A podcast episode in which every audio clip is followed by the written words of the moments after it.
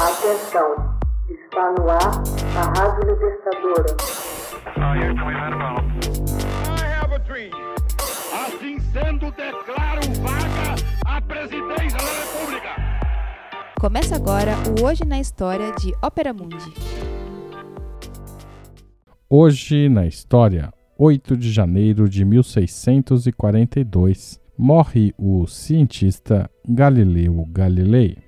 Em 8 de janeiro de 1642, morreu o polímata, uma pessoa que conhece muitas ciências, Galileu Galilei, aos 78 anos. A vida e a obra de Galileu constituem elementos de importância central para a compreensão da revolução científica que mudou o pensamento ocidental no período pós-reforma protestante. Galileu nasceu em Pisa em 15 de janeiro de 1564, o mais velho de sete irmãos. Seu pai, músico e comerciante de lã, queria que o filho estudasse medicina, mas o menino disse ao pai que pretendia ser monge. Aos 11 anos, Galileu foi enviado a um mosteiro jesuíta. Depois, no entanto, voltou atrás e, aos 17 anos, ingressou na Universidade de Pisa para estudar medicina. Aos 20 anos, dentro de uma catedral, Galileu notou que o achote que descia do teto por uma longa corrente balançava sem parar. Curioso para saber quanto tempo o achote levava para ir e vir, ele usou o próprio pulso para medir o tempo. Ali descobriu algo que ninguém havia ainda se dado conta. O período de cada balanço era exatamente o mesmo. A lei do pêndulo, que seria usada para regular relógios, fez Galileu tornar-se imediatamente famoso. Com exceção da matemática, Galileu se aborrecia com o currículo da universidade. O pai, longe de se mostrar encantado com o progresso do filho, uma vez que a renda de um matemático era aproximadamente a mesma de um músico, insistiu que ele completasse os estudos de medicina.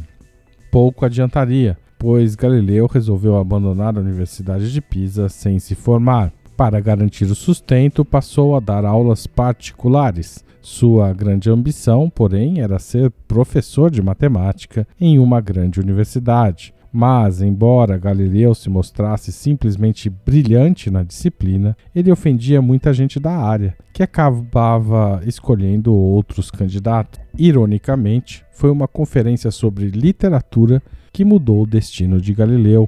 A Academia de Florença debatia sobre uma controvérsia que já durava 100 anos. Onde se localizava e qual eram a forma e as dimensões do inferno de Dante. Galileu queria enfrentar seriamente a questão, mas do ponto de vista de um cientista. Extrapolando o texto de Dante, no trecho em que afirma que a face do gigante Nimrod era tão comprida e tão ampla quanto a cúpula da Basílica de São Pedro em Roma, Galileu deduziu que o próprio Lúcifer tinha um braço duas mil vezes mais comprido que o braço normal. A plateia ficou impressionada e demorou pouco para Galileu ser indicado para a mesma Universidade de Pisa, de onde saíra sem diploma.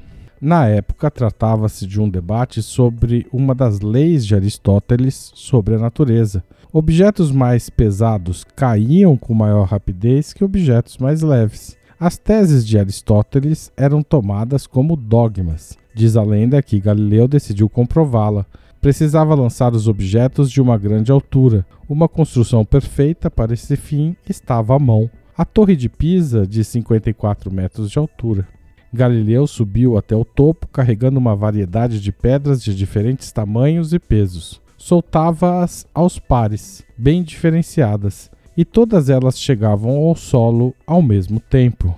A demonstração foi testemunhada por uma multidão de estudantes e professores. Galileu provou, Aristóteles estava errado.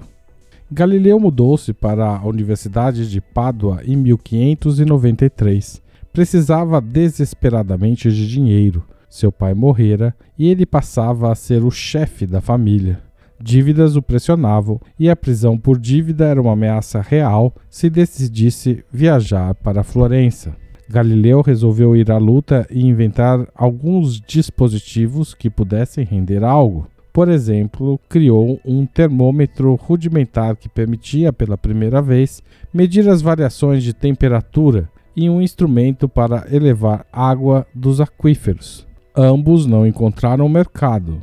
Entretanto, o sucesso chegou em 1596 com um compasso militar que poderia ser usado para uma pontaria precisa dos tiros de canhão. Uma versão civil seria aplicada para levantamentos topográficos. São estes dois inventos que rendem algum dinheiro a Galileu. Galileu era cristão fervoroso, mas tinha um temperamento conflituoso e viveu numa época atribulada, em que a Igreja Católica endurecia a vigilância sobre a doutrina para enfrentar as derrotas sofridas na Reforma Protestante. Seu conflito pessoal com a autoridade religiosa tornou dramática a extensão e a profundidade da mudança de abordagem da natureza. O Papa Urbano VIII percebeu a aceitação generalizada do modelo heliocêntrico proposto por Galileu e o convocou a ir a Roma para que ele fosse julgado. Após um julgamento longo e atribulado, o cientista foi condenado à prisão por tempo indefinido e obrigado a rejeitar publicamente suas ideias. Os livros de Galileu foram incluídos no Índex, censurados e proibidos, mas foram publicados nos Países Baixos, onde o protestantismo prevalecia, livre da censura do Santo Ofício.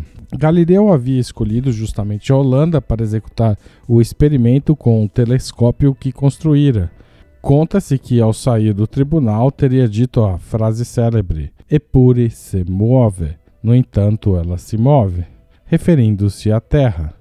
Galileu consegue comutar a pena de prisão para confinamento, primeiro no palácio do embaixador da Toscana em Roma, depois na casa do arcebispo Piccolomini em Siena e mais tarde na sua própria casa de campo em Arcetri, na Itália, onde morreu. Hoje, o nome de Galileu Galileu está indissoluvelmente associado a uma profunda mudança no equilíbrio entre a filosofia especulativa, a matemática e a evidência experimental no estudo dos fenômenos naturais, o período coberto por suas publicações científicas começou com o anúncio de suas primeiras descobertas astronômicas com o telescópio em 1610 e se encerrou com a primeira tentativa sistemática de estender o tratamento matemático da física, indo da estática para a cinemática e para a resistência de materiais em 1638. Em 12 de setembro de 1982, o Papa João Paulo II, ao visitar a Universidade de Pádua, revogou as acusações de heresia da Santa Inquisição e reabilitou póstumamente Galileu Galilei.